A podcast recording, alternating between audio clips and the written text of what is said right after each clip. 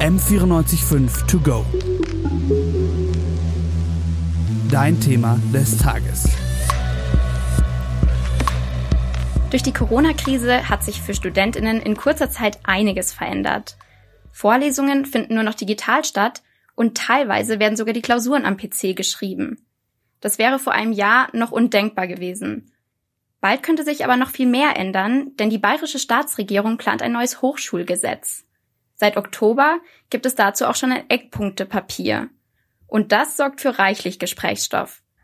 Welche Auswirkungen das auf unseren Hochschulalltag haben könnte, darüber rede ich, Sophia Ulrich, heute mit Markus Lehnhardt. Der Anlass für das neue Hochschulgesetz ist die Hightech-Agenda der Landesregierung. Hochschulen sollen modernisiert werden, Innovationen sollen gefördert werden und in diesem ganzen Rahmen soll auch das neue Hochschulgesetz entstehen. Jetzt ist die letzte Reform aber doch schon ganz schön lange her, oder? Ja, das war 2006. Durch die ganze Globalisierung und Modernisierung ist es tatsächlich auch mal wieder Zeit für eine Anpassung. Ja, das stimmt. Ich habe mich mit Wissenschaftsminister Siebler unterhalten. Er möchte eine größtmögliche Freiheit für die Hochschulen und er will auch mehr Eigenverantwortung. Jetzt lass uns doch mal über das Eckpunktepapier sprechen. Positiv ist, dass Nachhaltigkeit drin steht. Das ist mittlerweile nicht nur ein gesellschaftliches, sondern ein hochschulisches Thema. Leider gibt es noch keine konkreten Ansätze, wie das umgesetzt werden soll. Absolut. Man muss auch sagen, Nachhaltigkeit, das ist ja auch eine Aufgabe der Hochschule, weil ganz ehrlich, an den Hochschulen, da findet sehr viel Austausch statt. Es sollen ja auch Werte vermittelt werden.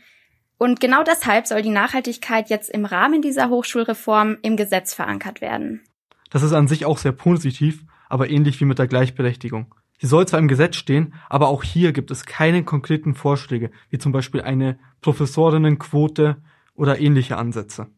Ja, das stimmt natürlich. Das ist auch ein sehr wichtiger Kritikpunkt. Denn sowohl an der Technischen Universität München als auch an der LMU liegt der Anteil an Professorinnen nur bei circa 20 Prozent und das ist ja mal nicht so viel. Minister Siebler hat mir aber erklärt, wie genau damit umgegangen wird.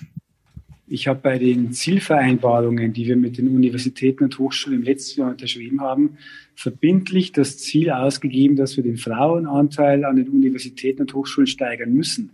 Wenn es nicht erzielt werden wird, wird es finanzielle Abzüge geben. Also es ist bereits außerhalb des Gesetzes mit geregelt und damit, glaube ich, haben alle mit verstanden, dass wir das ernst meinen. Diese 20-Prozent-Quote, die ist nicht zufriedenstellend, da wollen und da müssen wir besser werden. Aber nicht nur der Frauenanteil, der soll erhöht werden. Wichtig in den Zielvereinbarungen ist auch die Diversität und Menschen mit Behinderung. Ja, das stimmt auf jeden Fall. Auch im Eckpunktepapier steht, dass man aktiv gegen Diskriminierung vorgehen wird. Außerdem gibt es ein weiteres wichtiges Thema. Die Gründung von Start-ups an Hochschulen soll erleichtert werden. Absolut, das ist ein zusätzliches Förderangebot für Professorinnen und Studierende. Genau dafür werden nämlich Labore und auch technische Einrichtungen, also sozusagen Infrastruktur zur Verfügung gestellt. Das Ganze ist nämlich vergünstigt oder kostenlos und somit ja eine zusätzliche Förderung. Und die ProfessorInnen, die können zusätzlich auch noch ein Gründungsfreisemester beantragen, um ein Unternehmen zu gründen. Ja, wenn die Kapazitäten an Lehrpersonal und Infrastruktur an Hochschulen vorhanden sind, ist es auf jeden Fall eine gute Sache. Aber außerdem ist auch die verfasste Studierendenschaft vor allem für uns Studierende sehr relevant. Ja, das stimmt, aber die gibt's ja gar nicht in Bayern. Ja, äh, richtig. Die gibt's in allen Bundesländern, nur in Bayern nicht. Und die gibt's dort auch aus guten Gründen. Eine verfasste Studierendenschaft ist wie eine studentische Gewerkschaft. StudentInnen zahlen Beiträge und mit diesen Beiträgen ermöglicht man Finanzierung von studentischen Projekten, wie zum Beispiel die Errichtung eines Kulturzentrums oder Publikationsmöglichkeiten für Studierende. Außerdem werden Studierende in der öffentlichen Wahrnehmung ganz anders dargestellt und die Beteiligung an zum Beispiel politischen Prozessen wird erleichtert. Ja, das sind auf jeden Fall sehr gute Gründe. Die Beteiligung der Studierenden, die ist aber schon auch aktuell möglich. Wenn wir jetzt mal an die Verlängerung der Corona-Maßnahmen für das Wintersemester denken zum Beispiel, da hat die Staatsregierung einen sehr engen Dialog mit den StudentInnen geführt und sich darum auch bemüht. Die oberste Priorität hatte immer Planungssicherheit für die Studierenden und Minister Siebler, der hat dazu eine ganz klare Meinung. Das ist ja eine lange Debatte, die wir hier in Bayern haben. Schlichtes Thema der Zwangsmitgliedschaft ist etwas, was meiner politischen Richtung, dem Koalitionspartner, hier einfach dagegen steht. Wir möchten keine Zwangsmitgliedschaften. Wir ermöglichen aber jetzt die Möglichkeit Land, eines Landesstudierenbeirates, weil wir eben auch die größte Gruppe an den bayerischen Universitäten, nämlich die Studentinnen und Studenten, besser und intensiver aufgreifen und mit einbeziehen wollen. Es soll auf jeden Fall Beratungsmöglichkeit geben und die bestehenden Diskussionskreise, die es jetzt schon gibt, die werden natürlich auch mit aufgefasst. Minister Siebler hat mir auch versichert, dass die Studentinnen auch so ernst genommen werden, also ohne verfasste Studierendenschaft. Und trotzdem gibt es aber Änderungen bei den Beteiligungsmöglichkeiten an den Hochschulen im Rahmen dieser Reform. Ja, genau darüber habe ich mit Frau Christiane Fuchs gesprochen. Sie ist Referentin für Bildungspolitik beim BDW dem Bund demokratischer Wissenschaftlerinnen und Wissenschaftler. Und sie sieht die interne Struktur der Hochschulen in Gefahr. Ein Punkt, um den wir stark kritisieren, ist der Wegfall oder die Vorgabe dieser internen Selbstverwaltungsstrukturen. Also jetzt ist es ja so, dass das Hochschulgesetz regelt zum Beispiel die Existenz von Fakultäten oder von Fakultätsräten, von Senaten, von Studierendenvertretungen und so weiter. Und das soll künftig völlig in die Hand der Hochschulen gegeben werden. Und unsere Befürchtung ist, dass damit die Unileitungen zum einen irgendwie mehr Entscheidungsbefugnis bekommen, aber so diese akademische Mitbestimmung schwächt wird. Also diese Freiheit ist sehr gut gemeint und hat auch viele Vorteile. Aber es stellt sich als echte Herausforderung dar. Vor allem die Einbringung für diejenigen, die an Hochschulen tätig sind, muss ja weiterhin möglich sein. Klar, der Wunsch ist auf jeden Fall, dass man möglichst viel Flexibilität schaffen möchte und ganz ehrlich, diese starke Stellung der Professorinnen, die wir jetzt auch schon haben, das sind einfach Vorgaben der Verfassung, da kann sich auch wenig dran ändern.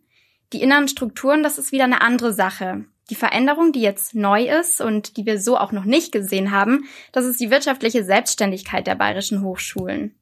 Wir eröffnen die Möglichkeit, dass die Universitäten und Hochschulen zu einer Körperschaft werden. Ähm, wer das nicht will, muss das nicht tun. Wir haben eine Optionenmöglichkeit aus den Gesprächen mit den Hochschulverbünden geschaffen, dass die, die diesen Weg gehen wollen, diesen Weg auch gehen können. Der Vorteil könnte darin bestehen, dass man eben ein Stück flexibler ist, Stichwort Globalhaushalte und solche Dinge, dass eben die Hochschulen hier ein Stück flexibler werden können und mehr noch ihre eigenen Freiheiten nutzen können. Ich will aber nur betonen, dass für uns auch unser Ziel ist, dass der Dienstherr auch bei Körperschaften weiter in der Freistaat Bayern bleibt. Das ist also nur eine Option. Gezwungen wird niemand.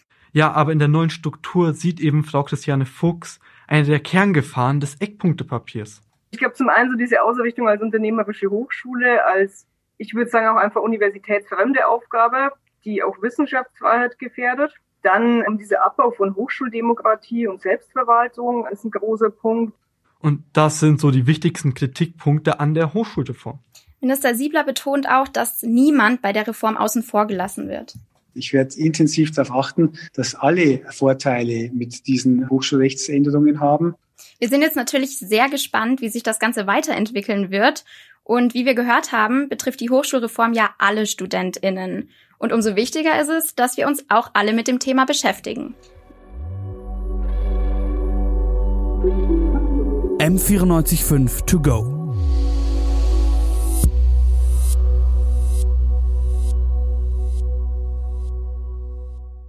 M945 To Go ist eine M945 Produktion. Ein Angebot der Media School Bayern.